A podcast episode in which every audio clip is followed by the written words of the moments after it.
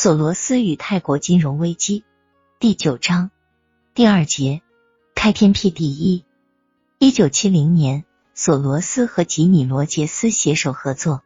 罗杰斯是耶鲁大学一九六四年的毕业生，他是在阿拉巴马州的德马波利斯地区发迹的。索罗斯和罗杰斯多好的一对投资合作伙伴，甚至是华尔街地区最好的一对。罗杰斯曾经在英国剑桥大学学习政治、哲学和经济学。给索罗斯的印象是，他是一个亲英分子和自诩的哲学家。服军医的三年时间里，罗杰斯获得了炒股专家的声誉。他甚至掌管了他上司的股票业务。一九六八年，罗杰斯在华尔街贝奇公司找到了第一份工作，仅仅靠六百美元的本钱。罗杰斯在股票市场开始从事商业活动。两年以后，他开始在爱霍德布雷彻尔德公司为索罗斯做事。然而，在那时，新的经济业务条例实施，不允许索罗斯或罗杰斯从公司的股票经营中得到好处。尽管爱霍德布雷彻尔德公司不想让他们离开，但索罗斯和罗杰斯都很想成立独立资产的经营者。他们辞职并建起了自己的公司。一九七三年，他们建立索罗斯资金董事会，办公室设在纽约的可以俯瞰中央公园的三间房子里，远离了华尔街地区。在那时，这是多么奇怪的观念！一个人为什么会对投资感兴趣，而使自己远离权力中心呢？吉米·罗杰斯喜欢这样解释：他和乔治·索罗斯。不具有典型的华尔街人士的思维方式，似乎没有什么理由非得置身于华尔街管区不可。对索罗斯来说，更为重要的是，办公室只仅仅是他在中央公园西部社交合作社的一部分。在索罗斯资金董事会里，工作的气氛要比节奏感很强的华尔街其他公司轻松得多。夏天里，职员们穿着网球鞋上班，有时候包括罗杰斯本人。骑自行车上班。索罗斯和罗杰斯喜欢办公室这种和谐随便的气氛，他们希望能长期维持。不管能够赚多少钱，他们每周都工作八十小时。公司创办之初，仅他们两个人。索罗斯是经纪人，罗杰斯是市场调研员，而后加了一个秘书。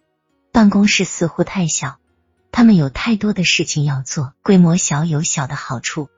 他们可以集中精力做手头的活，不必担心群体的失误，不必处理太多的文件，不必处理因办公室扩大而产生出来的无数的零碎琐事。然而，他们赢得了顾客。他们做股票投资，利用期货交易或贷款，在日用品和证券市场上下赌。在经营的范围上是空前的。索罗斯资金董事会从事各种商业活动，包括证券、日用品。公债和股票，从一九七零年开始到一九八零年，他们分道扬镳。索罗斯和罗杰斯没有哪一年亏损。华尔街管区的人谈到他们，总是充满敬意。他们似乎比其他人更了解经济状况的变化。一九七一年，公司资产为一千二百五十万美元，一年后达到两千零一十万美元。从一九六九年十二月三十一日至一九八零年十二月三十一日，索罗斯公司的盈利是百分之三千三百六十五，而同一时期一般的公司和经营较差公司的复合指数只有百分之四十七。一九八零年底，公司资产达三点八一亿美元。因为是私人合伙，公司比其他公司多一些优势，更为方便。最重要的是。它可以卖空，这对其他投资者来说承担的风险太大。卖空，这似乎是一种没有害处的方法，但是对于一些人来说，这意味着没有同情心。他们会说，公司经营状况不佳，一个人怎么还能存侥幸心理下赌注呢？你究竟是怎样一种人？难道你不忠实于你的经济吗？利用别人的不幸发财，你能做这种人吗？索罗斯却不在乎别人怎么说，在他看来，技巧能发挥神奇的效力。国内和国外市场给他带来巨额利润，公司可以用保证金购买股票来达到自己的目的。规模较小，给索罗斯的公司节省了资金，可以避免难于负担的官僚机构，可以比大公司更容易抽出或投入购买股份的资金。索罗斯和罗杰斯二人紧密配合。罗杰斯解释说：“一般的，如果我们意见不一，我们不会轻举妄动。然而也有例外，如果谁强烈的想做某一生意，他可以去做。事情做完了，这笔生意做的对与不对，就显而易见了。经过仔细考虑，我们就会看法一致。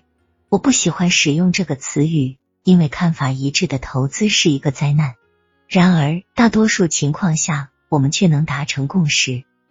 在独立思考方面，他们引以为荣。正因如此，也最终导致了他们的瓦解。他们都如此独立不羁，以致彼此都觉得对对方误解太多。但是，他们短暂的配合的却十分默契，像一台上了润滑油的机器。他们都认为，从华尔街地区的分析家那里是学不到什么东西的。罗杰斯认为那些人只知道人云亦云，因此他们两人都亲自选择股种，在股票市场上寻求别人还没有意识到的突变。